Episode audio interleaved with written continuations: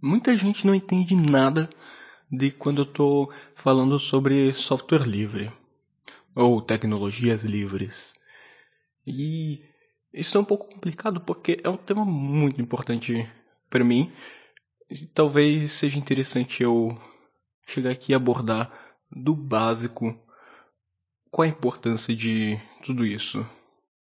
Mas para poder entender a importância, primeiro a gente começa entendendo a definição do que é software livre. Olá, meu nome é Nankin e esses são os meus ensaios. Para começar, as pessoas co costumam confundir software livre com código aberto ou com software grátis. Então, vamos primeiro atacar software grátis. O que é bem óbvio de se dizer é um software que você não paga para usar. Gratuito, grátis, é sem, sem custo, qualquer coisa. E softwares grátis as pessoas estão acostumadas a usar. Elas vão na loja de aplicativos dos seus celulares e baixam software grátis o tempo todo. Elas pegam seus computadores e baixam softwares grátis o tempo todo. Elas não precisam pagar para estar usando o software. Elas não precisam pagar para adquiri-lo. Elas simplesmente baixam e usam.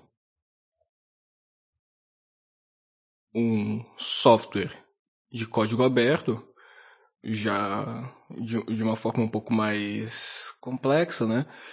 É um software que você pode. Você não precisa fazer uma gíria reversa, né? Você pode simplesmente ir lá ver como ele é feito. O código é o projeto do software. É o que faz ele funcionar, são as linhas do código ali. E a, a forma como, como ele opera. O programa que o, que o programador fez. Enfim, um documento de, de texto onde está ali todas as instruções para fazer com que aquele software funcione. Então, o software pode ser gratuito e de código aberto, por exemplo. Ele pode ser pago e de código aberto também. Um software de código aberto permite você fazer um escrutínio através daquele código e entender tudo que há ali dentro dele. Tudo que. Tudo, que. Todas as instruções que são dadas e a forma como ele funciona. Todos os processos que estão sendo feitos e que você não necessariamente vê quando está executando o software. Um software que não tem código aberto, por outro lado, não existe a possibilidade de você entender como ele funciona, a não ser fazendo um processo bem complicado de engenharia reversa. Muito bem, agora um software livre, ou tecnologias livres, que é um termo um pouco mais abrangente, é um software que preza pela liberdade do usuário. Então, ele não necessariamente é um software gratuito, mas ele necessariamente vai ser um software de código aberto. E o software livre vai fazer de tudo para que o usuário tenha a maior liberdade possível ao estar utilizando esse software, ou ao estar estudando esse software, ou a fazer o que quiser com, com esse software. E existem algumas definições um pouco mais formais dadas pelo projeto GNU e pela Fundação, Fundação de Software Livre. Eu vou deixar os links para os sites na descrição desse podcast. E nós vamos aqui para a definição um pouco mais formal para se poder entender esse básico, né? E entendendo esse básico do que, que são as liberdades propostas por um software livre, você já vai poder começar a pensar, hum, então o que, que significam essas liberdades? Será que eu estou tendo uma boa liberdade com o tipo de software que eu estou usando? Será que os aplicativos que eu baixo no meu celular estão me dando liberdade? Será que o sistema operacional que eu uso no meu computador, no meu celular, na minha televisão, Estão me dando liberdade? Sim, a sua televisão tem sistema operacional. Lembre-se disso. Muito bem. No site gnu.org, nós temos aqui as quatro liberdades essenciais.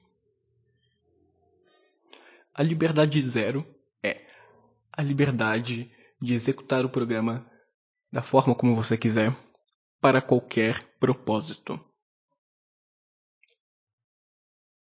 A liberdade número um é a liberdade para estudar como o programa funciona e mudar ele é, e mudar a computação dele da forma como você deseja. Acessar o código-fonte é uma condição necessária para isso.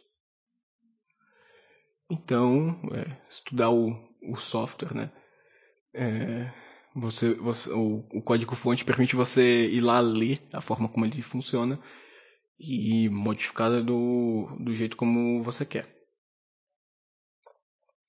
A liberdade número 2 é redistribuir cópias do software da forma de que você possa ajudar outras pessoas.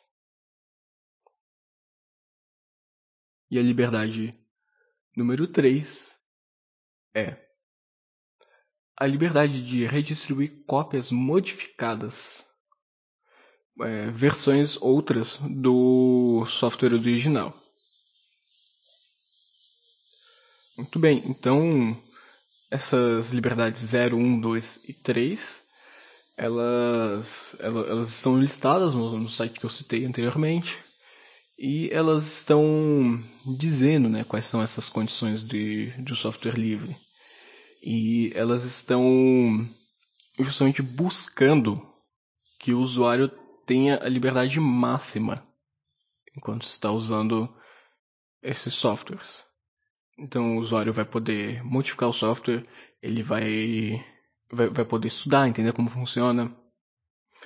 Se ele fizer essas modificações, ele vai poder redistribuir para as pessoas poderem usar esse software modificado. Então, eventualmente, ele, ele resolveu uma necessidade de um grupo específico enquanto modificava esse software. Esse grupo vai poder receber essa redistribuição normalmente, né? Independente de o software original ser, ser gratuito ou pago, a redistribuição ela vai se dar da forma como vai se dar da forma como a pessoa que modificou o software quiser. E também a liberdade a número 2, né, de você simplesmente redistribuir esse, esse software pô, consegui aqui uma ferramenta que resolve esse problema porque eu simplesmente não empresto a ferramenta para os amigos. Porque o software tem essa qualidade mágica de você não precisa simplesmente emprestar a ferramenta. Você pode fazer uma cópia dessa ferramenta e dar para o seu amigo. Você não, não, não, precisa, sei lá, dar um projeto dela ou ficar sem a sua. Não, você faz a cópia e é isso aí você distribui o conhecimento com essa facilidade. E aí eu espero que vocês tenham entendido mais ou menos qual é a pegada de um software livre. Espero que vocês vão pegando essas, esses questionamentos que vão ficando no, no meio do caminho para poder desenvolver essa discussão sobre software livre e eu vou voltar muito nisso aqui porque é um tema que é, me é muito caro. E eu vou ficando por aqui. É, se, se, quiser é, redes sociais e e-mail, tá tudo na, na descrição aí. É, tô com preguiça, vou falar no outro episódio, enfim. Eu não tenho mais nada para falar. Eu fico por aqui e até uma próxima.